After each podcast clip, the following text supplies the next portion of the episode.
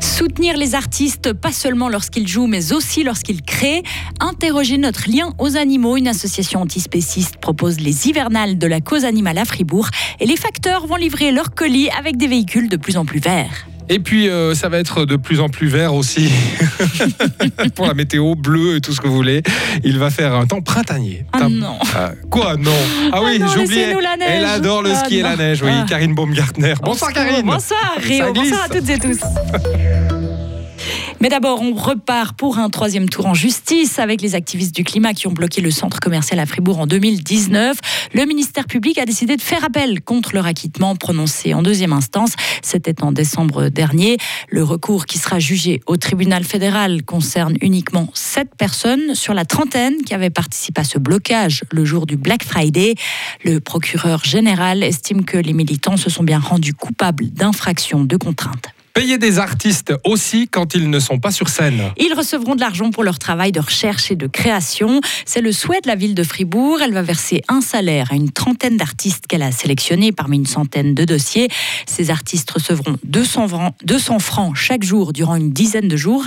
Coût total de la mesure, 120 000 francs à la charge de la ville.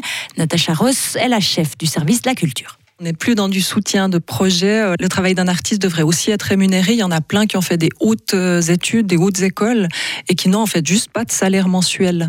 Donc euh, cet argent sera très très bien investi. Et puis effectivement, on ne soutient plus une production, mais une étape de travail. On demande un point contact avec la population. C'est c'est très chouette. On pourra comme ça découvrir, entrer dans des lieux culturels où on n'est jamais allé, peut-être à d'autres horaires que pour un concert ou euh, un spectacle. Donc on demande ce point contact et puis un rapport sera fourni à la fin pour voir en fait euh, à quoi a bénéficié cet argent, à quoi ça a servi. Il y aura un rapport commun entre l'artiste et l'institution culturelle qui sera délivré. Le projet se fait en collaboration avec quatre institutions culturelles de la ville de Fribourg, Frisson, Le Nouveau Monde, Le Bilboquet et Bruit Rose. Un mois pour s'interroger sur notre rapport aux animaux. Dès demain et durant tout le mois de février, l'Association pour l'égalité animale propose des activités pour interroger ce lien. Au programme de ces hivernales de la cause animale, des conférences, des projections et des discussions pour visibiliser le sujet. Kevin, Sanders est militant antispéciste et membre de PEA. Alors l'idée c'était de proposer euh, une sorte de palette d'événements divers, variés, avec de pouvoir au fait toucher d'autres types de publics aussi, euh, qui a pour but finalement de pouvoir visibiliser la question euh, animale, la cause animale, de pouvoir réfléchir ensemble aux questions finalement du rapport aux animaux qu'on a dans notre société.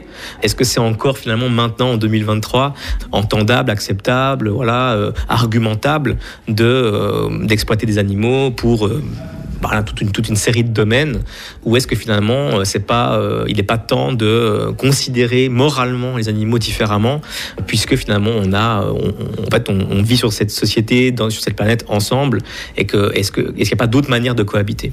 Ça commence demain soir avec la projection d'un film documentaire appelé La boucherie éthique, un film autour de l'exploitation animale qui sera suivi d'une discussion et d'échanges.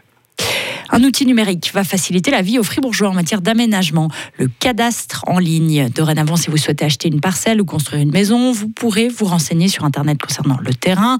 Le cadastre en ligne indique quelles restrictions concernent le lieu en question, proche d'une forêt, d'un aéroport ou d'une parcelle polluée.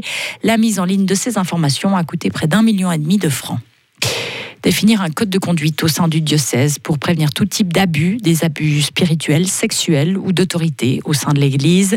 C'est l'objectif poursuivi par l'évêque de Lausanne, Genève et Fribourg. Il vient de publier une marche à suivre pour la partie germanophone. Il s'agit d'un document destiné à tout employé et bénévole actif au sein de l'institution. Le but est de protéger l'intégrité personnelle de chaque employé. Ce code de conduite sera progressivement traduit en français dans le courant de l'année. Le géant jaune se met au vert. Non, pas le géant vert qui se met au jaune. Voilà, on se mélange pas les pinceaux. Depuis aujourd'hui, la Poste distribue les lettres et les colis exclusivement avec des véhicules électriques à Zurich et à Berne. Ça fait déjà quelques années que les facteurs font leur tournée sur des scooters électriques, mais c'est nouveau pour les camionnettes de livraison. Les explications du responsable des services logistiques de la Poste, Johannes Kramer. Ici à Eurlikon, on a changé les véhicules à diesel et à benzine. Et maintenant, on utilise seulement les véhicules électrifiés à Zurich et aussi à Berne. La technologie de l'utiliser les véhicules grands avec des moteurs électriques, c'est nouveau. Ça a commencé avec les DXP. Après, on a changé dans l'industrie les véhicules privés. Et maintenant, ça change aussi aux véhicules professionnels. C'est le commencement de ce mouvement aussi dans les véhicules professionnels. On est, je pense, très vite d'utiliser cette technologie, mais peut-être en montagne. On a maintenant, on a des véhicules 4x4 et cette technologie maintenant n'existe pas électrifiée. L'électricité provient à 100% d'énergie renouvelable produite en Suisse. Cette stratégie du tout électrique se poursuivra en 2024 à Genève et à Bâle et partout en Suisse d'ici à 2030.